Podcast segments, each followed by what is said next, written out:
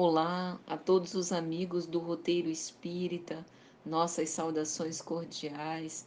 É com muita alegria que estamos aqui novamente para reflexionar a respeito de temas palpitantes de O Evangelho segundo o Espiritismo e o Livro dos Espíritos.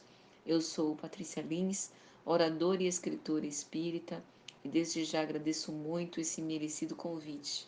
Hoje teremos a oportunidade de avaliar algumas considerações e reflexões em torno do tema o bem sofrer e o mal sofrer, inspirado numa mensagem íncita no capítulo 5, Bem-aventurados os aflitos, assinada pelo espírito Lacordaire.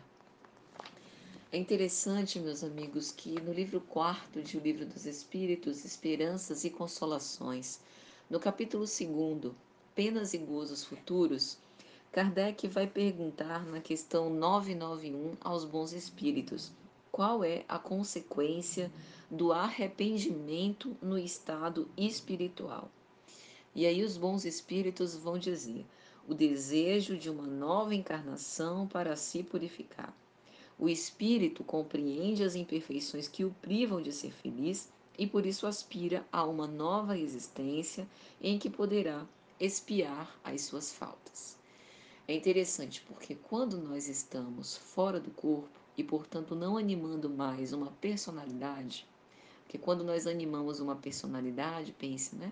A personalidade patrícia, ela tem interesses, ela tem hobbies, ela tem uma profissão, ela tem amizades, ela tem amores, pessoas com quem ela se vincula afetivamente, ela tem uma família. Então, há uma série de construtos que dizem respeito a essa conjuntura terrena. Mas eu, espírito, né, não me detenho a personalidade patrícia, inclusive já animei outras personalidades e animarei tantas outras com o objetivo evolutivo. Então, quando a gente termina a experiência carnal e retorna ao mundo espiritual, a gente tem a condição de avaliar o proveito que a gente teve em relação às experiências, o quanto que a gente progrediu, o quanto que a gente deixou de progredir.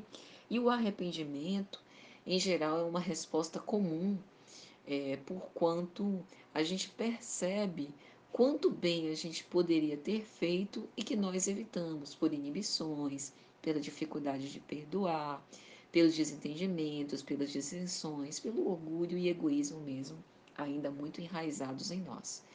E quando a gente tem esse despertar, a gente percebe o tempo perdido e a necessidade que temos de continuar trabalhando para o nosso processo evolutivo e é por isso que desejamos uma nova vida, né? uma nova reencarnação, com o objetivo de animarmos uma nova personalidade e assim ensaiarmos de novo aqueles itens é, do nosso aprendizado que não conseguimos cumprir.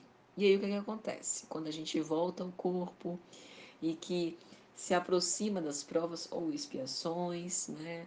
que muitas vezes participamos desse planejamento, a gente acha que é demais, uma cruz pesada demais para carregar e nos sentimos desanimados, apáticos, paralisados, né?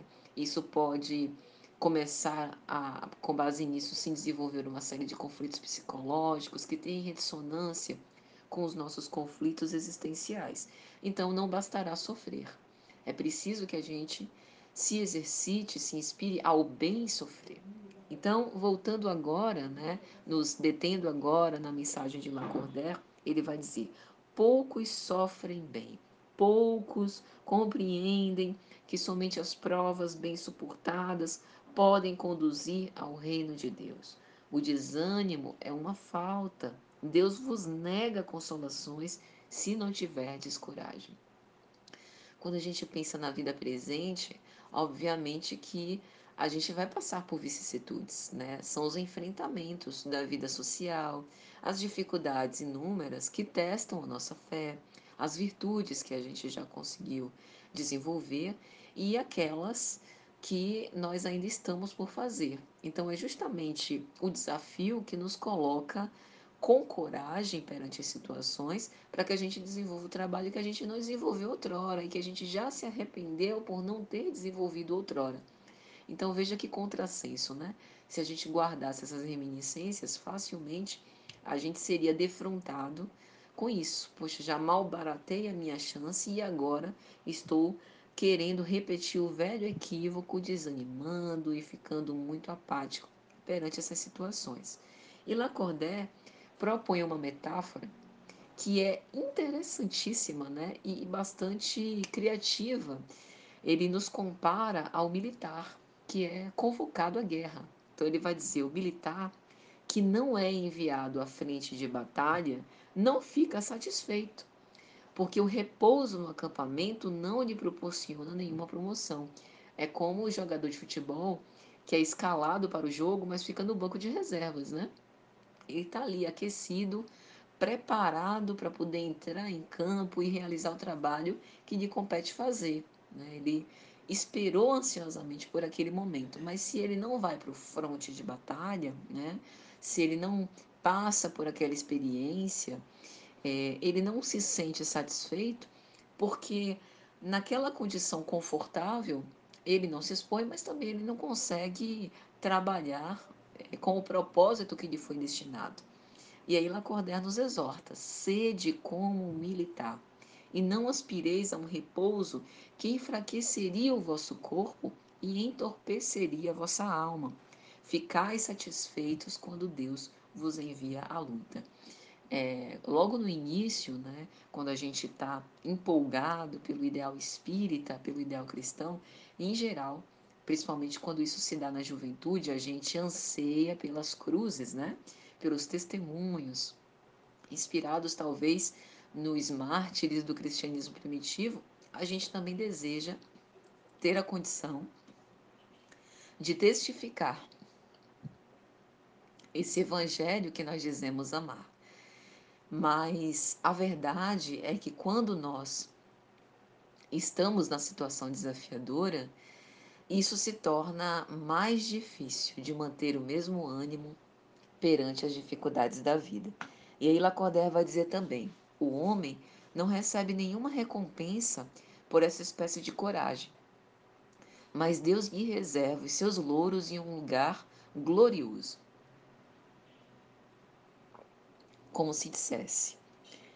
A gente encarando os nossos testemunhos e passando pelas dificuldades, vencendo a nós mesmos, é uma luta silenciosa. A gente não vai ser aplaudido, ovacionado, né? Não vão depositar um, uma coroa de louros, como era comum né, no Império Romano, sobre a cabeça do vencedor. Mas no outro mundo, no mundo verdadeiro, no mundo das causas, no mundo espiritual, nós seremos bem recebidos por termos enfrentado todas as lutas. E aí Lacordaire termina dizendo: Quando chegardes a dominar os impulsos da impaciência, da cólera ou do desespero, dizei com justa satisfação: Eu fui o mais forte. Então, esse parece ser o bem sofrer, não o mal sofrer que nos deixa é, como discos arranhados, insistentes na malquerença, né, na queixa, paralisados, mas o entendimento do sofrimento, das dores, avançar com desassombro, né, sem buscar refúgios que muitos não merecemos e que podem ser portas ilusórias para nos deixar afastados do verdadeiro trabalho que devemos empreender. Então é isso. Espero que tenha sido de alguma sorte útil nos inspiremos a todos nesse desafiador exercício do entendimento da dor como burilamento das nossas almas.